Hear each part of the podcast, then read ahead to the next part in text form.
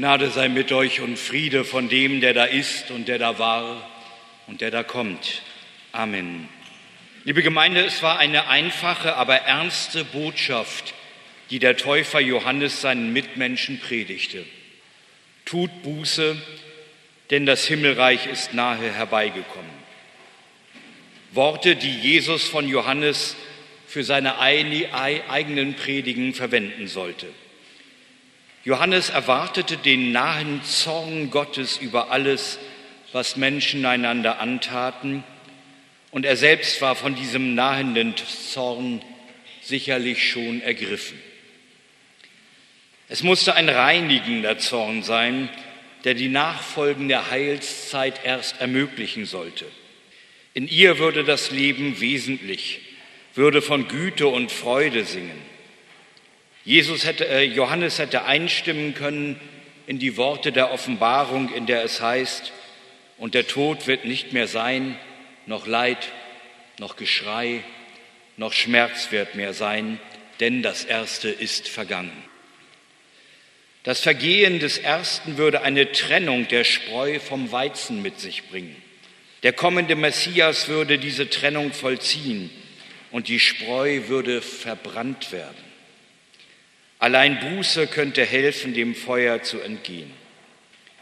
Die Taufe des Johannes war Sündenbekenntnis und rituelle Reinwaschung. Scharf griff er die Menschen in ihrem Verhalten an, auch die Machthaber. So hatte König Herodes die Frau seines Bruders zur Frau genommen, Grund genug für Johannes, den König dafür öffentlich zu verurteilen. Prompt landet er im Gefängnis und ist der ungezügelten Laune der Herrschenden ausgeliefert. Und wir wissen, das ereignet sich immer noch. Kalte Macht und Willkür lassen Menschen in unzähligen Gefängnissen dieser Welt fragen, was wohl auf sie zukommt. Bist du es, der da kommen soll? Oder sollen wir auf einen anderen warten, lässt Johannes seine Jünger Jesus fragen. Und Jesus antwortet mit den damaligen geglaubten Kennzeichen der beginnenden Heilszeit. Blinde sehen und Lahme gehen, Aussätzige werden rein und Taube hören, Tote stehen auf und Armen wird das Evangelium gepredigt. Und selig ist, wer sich nicht an mir ärgert. Bist du es, der da kommen soll, oder sollen wir auf einen anderen warten? Mit dieser Frage an Jesus schon holt Johannes der Täufer Gott in seine Gegenwart und Zukunft hinein, begibt sich nicht in die Hände irgendeiner Macht, sondern in die Hand Gottes. In der Frage des Johannes steckt Hoffnung. Das gilt es von Johannes zu lernen, die richtige Frage zu stellen, wenn Zukunft ungewiss ist. Die Frage, die unserem Gott Raum gibt für seinen Heilswillen und seine Möglichkeiten. Das gilt auch dann, wenn ich nicht das Weltbild hinter unserem heutigen Predigtext teile, nicht an einen kommenden oder wiederkehrenden Messias glaube, sondern an einen gegenwärtigen Gott, wie Jesus ihn glaubte und vorlebte. Was das Fragen betrifft, möchte ich lernen, dem Prinzip Hoffnung zu folgen. Unnachahmlich hat Ernst Bloch darüber geschrieben. Es kommt darauf an, das Hoffen zu lernen. Seine Arbeit entsagt nicht. Sie ist ins Gelingen verliebt statt ins Scheitern. Hoffen, über dem Fürchten gelegen, ist weder passiv wie dieses noch gar in ein Nichts gesperrt. Der Affekt des Hoffens geht aus sich heraus, macht die Menschen weit, statt sie zu verengen, kann gar nicht genug wissen von dem, was sie inwendig gezielt macht, was ihnen auswendig verbunden sein mag. Die Arbeit des Hoffens verlangt Menschen, die sich ins Werdende tätig hineinwerfen, zu dem sie selber gehören.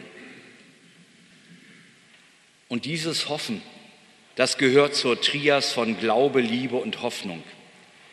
Eine Trias von Lebenshaltungen, Die Liebe in ihrer doppelten Form von Gottes und Nächstenliebe.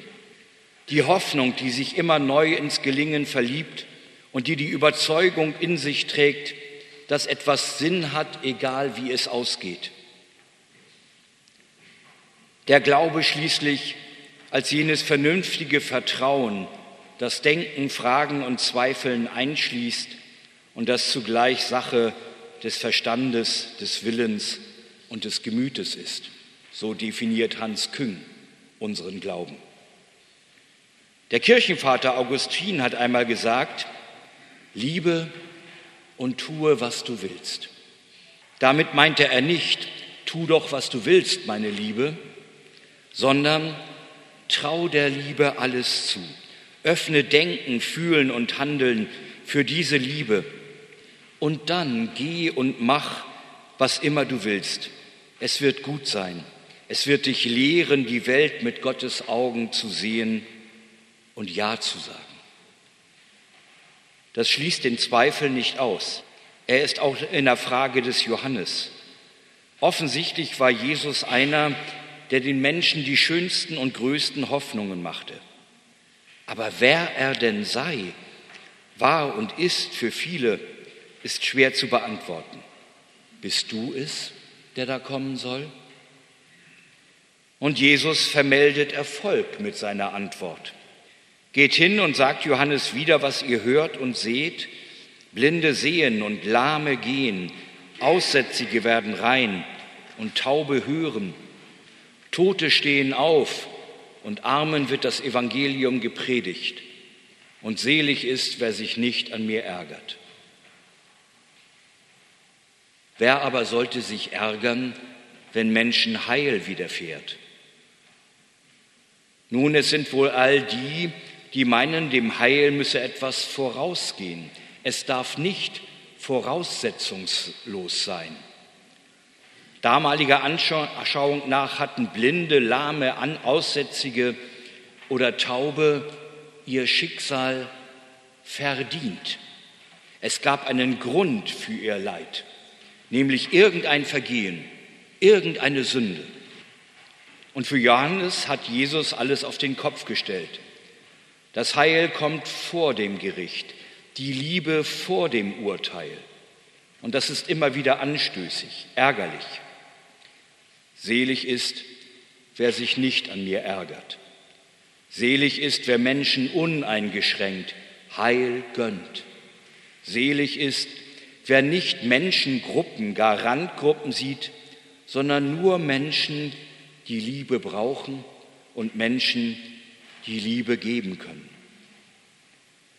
Mit Jesus kann ich Antwort geben, wenn ich das Leben zurückgedrängt sehe durch die Macht des Todes wenn ich sehe, wie ärmlich das Leben ist ohne Gott, ohne Worte von der Liebe und Größe Gottes. Es ist die Faszination an der Rangfolge Heil vor dem Gericht, Liebe vor dem Urteil, Gott vor den Welt- und Zukunftsängsten. Diese Faszination, die uns heute noch Wunderbares erleben lassen kann. Bist du es, der da kommen soll? Oder sollen wir auf einen anderen warten? Ja, er ist es. Er bringt Gott in diese Welt. Gott mit seiner ganzen Liebe und seinem Heilswillen. Das ist Jesus. Amen.